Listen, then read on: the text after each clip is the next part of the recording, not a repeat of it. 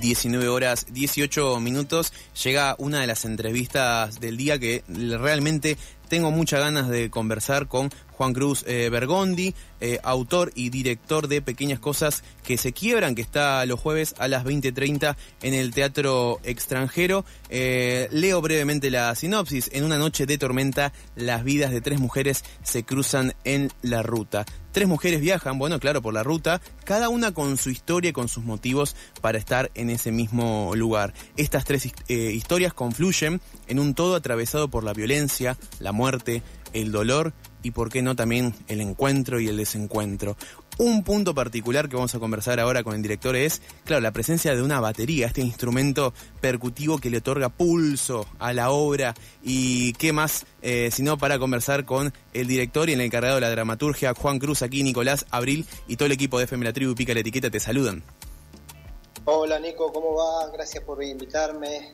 ¿Cómo andan? Muy bien, eh, muchas gracias por tu tiempo.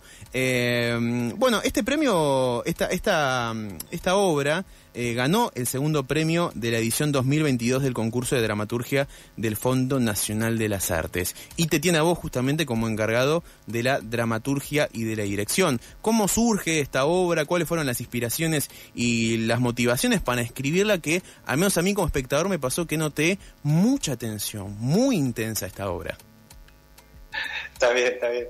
Eh, sí, la obra, bueno, por suerte eh, el año pasado recibió el premio del Fondo Nacional, eh, lo cual nos puso a nosotros muy contentos. es una obra que tiene un, un nacimiento no, no, entero por completo, nació por partes un poco la obra, ahí el, el, periodo de escritura fue fragmentado también, un poco como es también la obra, como como, vos habrás notado.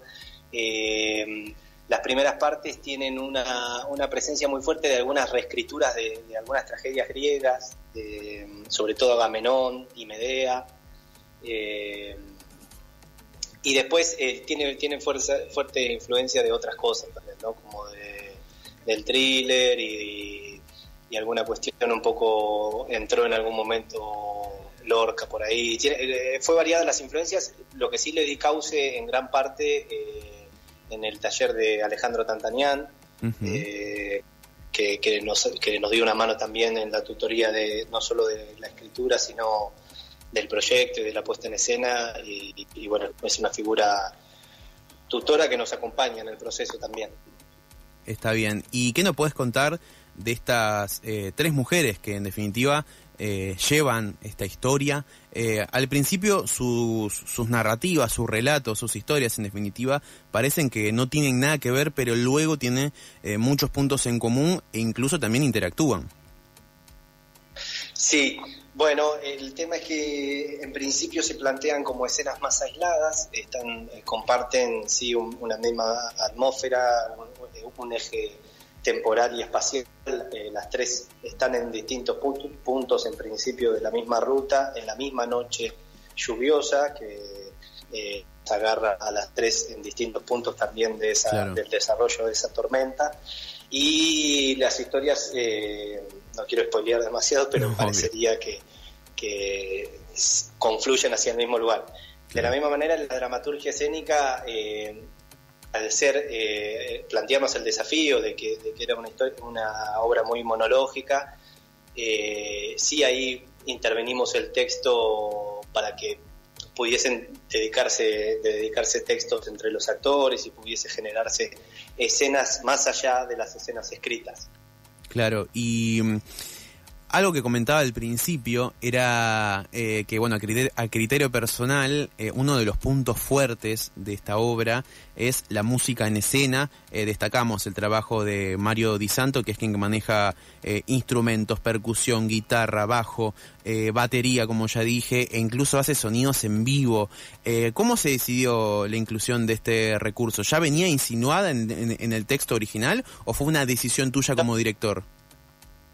Eh, bueno, sí, Mario, eh, eh, la verdad que es un genio, hace increíble, todo. Increíble, realmente increíble, sí.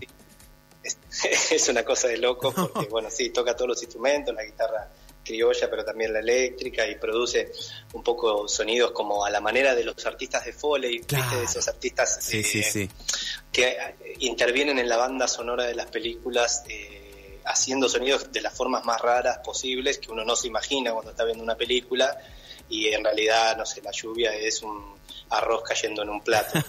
Eh, uno, no, advierte, obviamente, cuando está mirando la película. Y no, no está en el texto, eh, no, hay, no, hay, no hay indicaciones escénicas, las didascalias no son escénicas, son más bien atmosféricas y, están ahí para expandir el texto, que sí se las hace cargo el músico y, es quien, quien las pronuncia en la obra. Pero un poco la idea era... Eh, incluir no solo música, sino que la música y, el músico dialogara con, el resto de los actores y con la puesta en, particular. Y como la puesta tiene muchas cosas del lenguaje cinematográfico, también eh, se nos ocurría elaborar esto del foley, que a mí me parece mm, que muy interesante.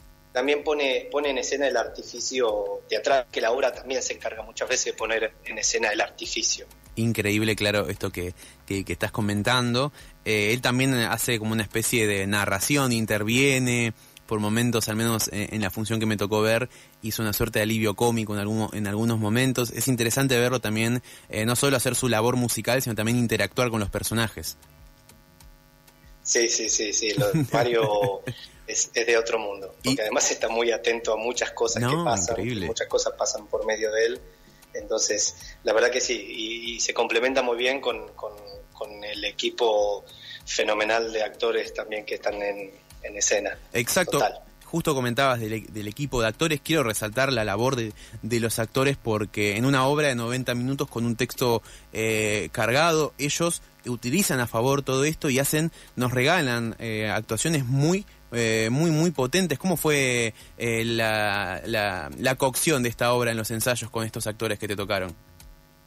Bueno, eh, que me tocaron en suerte, la verdad, y, fue como vos lo decís, son, son cuatro animales en la escena y, la verdad que están ahí y se, y se llevan los aplausos que se merecen y que cocinan durante esos 90 minutos, como vos decís. El proceso fue muy feliz, la verdad, porque trabajar con ellos para mí como director por lo menos es un regalo.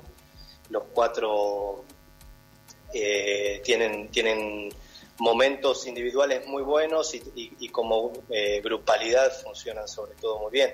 Y además, eh, esto no, obviamente que no se ve en la obra, pero, pero son excelentes personas que eso nunca Nunca hay que dejar de mencionarlo, ¿viste? Como es una cosa que, está bueno laburar también con, personas que, te guste laburar. Y, y ellos se, hacen cargo de un texto larguísimo, que ya de por sí es un desafío, que yo no podría hacerlo bajo ningún bajo ningún contexto, eh, saberse todo lo que se sabe de texto, eso en primera instancia, y otorgar bueno, dinamismo, organicidad, a un texto que les planteaba muchos desafíos, como vos lo viste, es un texto que además no está literalizado desde la actuación, lo cual también me parece un mérito de ellos, encontrar un lenguaje propio de la obra que pueda ser, no sé si superador, pero que pueda conversar con el lenguaje escrito que ya de, por sí planteaba mucha eh, evocación de imágenes y que no, no, no había que apoyar con la literalidad. Y ellos me parece que, lo logran, como vos decís, eh, con, creces. Muy contento de, que los hayas destacado, Nico. Lo, lo, logran muy bien, destacamos a los actores eh, Matías Bertiche, Marina Jové, eh, Rocío Magalí Rivera y Mariana Romagnano. bueno, juntos con el músico Mario Di Santo, estamos en conversación con Juan Cruz Bergondi, director de Pequeñas Cosas que se Quiebran en el Teatro Extranjero los jueves a las 20.30. Estamos ya en la etapa final de esta charla, lamentablemente. Eh, quiero destacar, y esto yo también quiero invitar a la audiencia que vaya a ver la obra, ya recién comentábamos de las actuaciones en general, pero lo que actúa eh, Marina Jové, que encarna el personaje de, entre comillas, una gallega, eh, es increíble cómo deja todo en el escenario. ¿Ella es española de verdad? ¿Es europea o es, o es, autóctona? Sí, sí, sí, sí, es, catalana. Claro. Catalana y, y separatista, como dicen en un momento de la obra. bien, bien. como grupo estamos muy contentos eh, con, la incorporación de, Marina y, se complementa muy bien, la verdad, con, con, los chicos. Sí, yo estoy muy, muy contento con ellos eh, y me parece que es un, es un gran motivo para que vengan a ver la obra, sobre todo los, chicos. El laburo de, de, de les chiques me parece que está está fenomenal. De los cinco, de los cinco en escena, incluyendo a Mario, me parece que son espectaculares. Total, y también, bueno, son actuaciones que, que literalmente dejan todo, también por momentos rompen la cuarta pared, interactúan con el público, se tiran al piso, eh, pasan muchas cosas en el escenario que invitamos a la audiencia a que las vea. Aquí, Juan Cruz, tenemos la última pregunta que le hacemos a cada uno de nuestros invitados. Juan Cruz, ¿cómo estás? Bueno, primero felicitarte por, por la obra, estaba escuchando acá atentamente lo que conversaban. Abril es mi nombre. Ah, hola, Abril, ¿qué tal? ¿Cómo estás? ¿Cómo estás? Gracias a ustedes. Bueno, te queríamos hacer la última pregunta que le hacemos a todas las personas que pasan por Pica la Etiqueta, que no puede faltar, que es ¿qué etiqueta le pica a, eh, a esta obra? ¿Qué etiqueta le pica a pequeñas cosas que se quiebran? ¿Me, ¿Me tirás una pista como de, de claro. a qué se refieren con pica o, o, Sí, nos referimos a qué etiquetas le incomodan quizás a rótulos, la obra, qué estigmas. rótulos o qué cosas tal vez quieren romper ustedes, qué etiqueta quieren romper con, eh, con el concepto de la obra. Ah, bueno, ahí sí. Bueno, claro, la eh, puedes tomar por el me lado que parece quieras. que, que, eh, la obra, no sé si ataca, porque no, no, no es nuestro objetivo, pero sí pone en crisis algunos eh, conceptos como el realismo, la transparencia, Mm. eh, hablando del lenguaje. Es una obra que por lo menos le preocupa desde todos los puntos de vista, desde la dramaturgia hasta la puesta en escena y pasando por la actuación, eh, que se ocupa mucho del lenguaje. Así que Claro. todo lo que está cristalizado en términos del lenguaje me parece que, que nos picaría si nos ponen ese tipo de rótulo. Amo, Bien, amo. y- excelente. Y, y- y vaya que lo desafían. Eh, también la puesta en escena es interesante, cómo juegan con la iluminación, con la ubicación de los actores. Eh, bueno, Juan Cruz, eh, felici- felicitaciones por la obra. Yo ya la vi y la recomiendo realmente. Le mandamos un saludo también a Ati Zárate, el prensa que, que- que ustedes tienen. Y entonces, Juan. Cruz, invitamos a ver a la obra a nuestros oyentes y a todos los oyentes de FM La Tribu. Eh, muchas gracias Nico por la invitación. Les mandamos sí, un saludo a Ati, a Marina, la productora, a Martina, que se encargó del vestuario y de, y de la escenografía, a Chaco, que es el diseñador de luces. Bueno, hay como siempre detrás de algo hay como un gran equipo detrás que, que lo hace posible y, y me hace muy feliz que, que la hayas pasado bien Nico y, y- y que se pueda recomendar.